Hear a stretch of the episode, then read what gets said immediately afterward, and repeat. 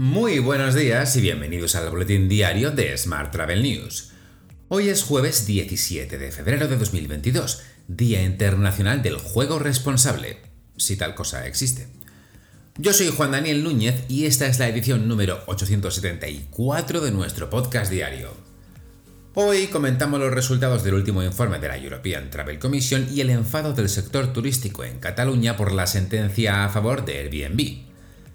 Recuerda que puedes suscribirte a este podcast en iTunes, Spotify, iVoox o Google Podcast y que también puedes escucharnos cada día en radioviajera.com. ¡Comenzamos!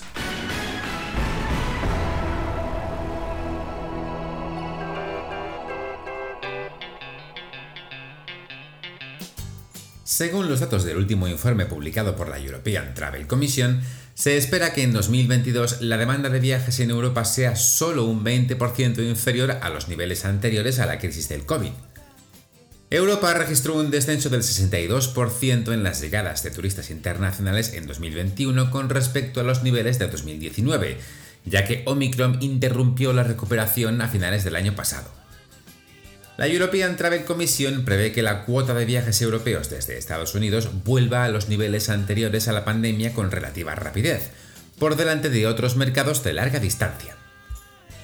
Otro informe, en este caso de la consultora Brain Trust, asegura que la sostenibilidad no solo debe ser medioambiental y social, sino también económica para poder dinamizar así las economías locales y regionales, siendo clave resolver la desestacionalización.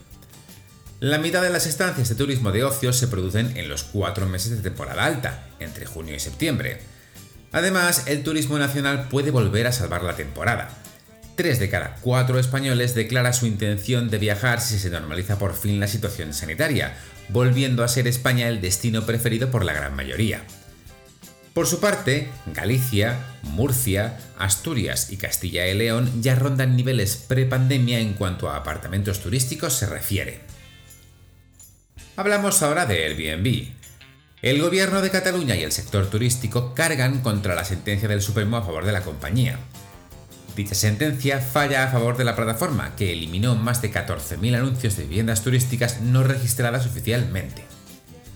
Mientras, el CEO de Expedia se enfrenta al mantra de las estancias a largo plazo que defiende el jefe de Airbnb, Brian Chesky. En una entrevista con Skift tras la convocatoria de los resultados del cuarto trimestre de Expedia, Peter Ken se refirió a Brian Chesky, aunque no mencionó su nombre, como si fuera Voldemort, y a la idea de que la dinámica de los viajes y la vida está sujeta a un cambio duradero debido a los nómadas digitales y al fenómeno del trabajo desde cualquier lugar. Y precisamente Airbnb quiere ayudar a Madrid a atraer y retener a los famosos nómadas digitales. Según la compañía, uno de cada cinco huéspedes están de workation, es decir, aunan trabajo y turismo en un mismo viaje. El 5% afirma que está teletrabajando temporalmente desde Madrid y se quedará una temporada más larga. Además, casi la mitad de quienes están de este workation, menuda palabra, afirman haber podido cambiar su lugar de residencia en algún momento de este año gracias al teletrabajo. Cambiamos de asunto. TripAdvisor podría desligarse ligeramente de Viator y lanzarlo a bolsa. La empresa no reveló la fecha de la presentación a bolsa, pero en una carta a los accionistas sobre los resultados financieros del cuarto trimestre, TripAdvisor asegura que seguimos evaluando oportunidades relacionadas con Viator que nos permitan ilustrar mejor el valor estratégico que vemos en este activo. Esto incluye la evaluación de oportunidades con participantes de la industria, así como oportunidades independientes, incluyendo una potencial salida a bolsa que implicaría la venta de una participación minoritaria del negocio de Viator al mercado público.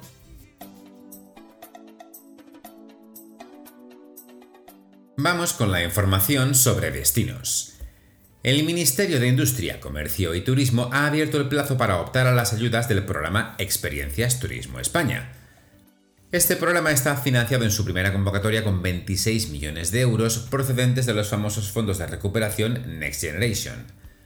Las solicitudes podrán presentarse hasta el próximo 15 de marzo. Más temas. Dubai marca un hito en la recuperación del turismo mundial la ciudad recibió 7,28 millones de visitantes en 2021.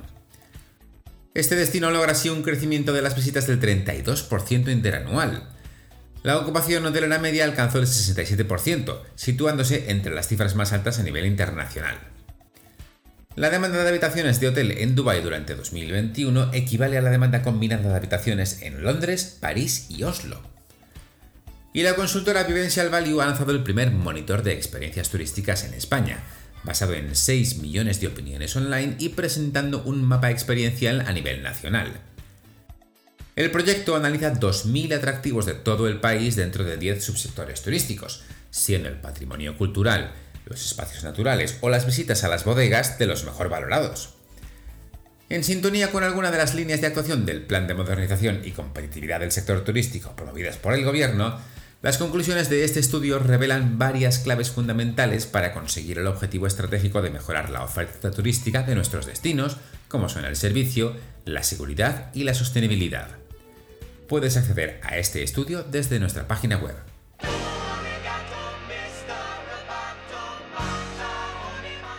En la actualidad tecnológica, te cuento que eDreams Odigeo logra una mayor personalización de los viajes tras un nuevo desarrollo de su tecnología basada en inteligencia artificial. La compañía optimiza su tecnología propia de aprendizaje automático, Machine Based Learning, y alcanza una mayor precisión, concretamente un 17%, al proponer planes de viaje personalizados a sus clientes. Gracias a este nuevo desarrollo, la mayor parte de los usuarios recurrentes, concretamente un 72%, reserva el itinerario que recomienda el algoritmo y que se adapta a las necesidades individuales de cada viajero. El aumento en la precisión de las predicciones algorítmicas demuestra el éxito del negocio en su capacidad de personalizar los viajes tanto a gran escala como a nivel individual.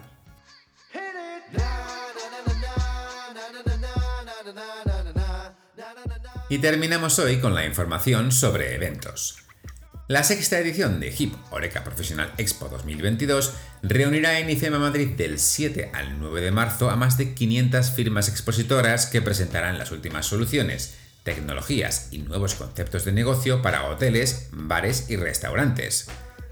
Según los organizadores, HIP pondrá el foco en la necesidad de innovar para impulsar la recuperación de la hostelería a través de las últimas soluciones, tendencias y conceptos de negocio, para poder descubrir así las claves de la nueva Oreca.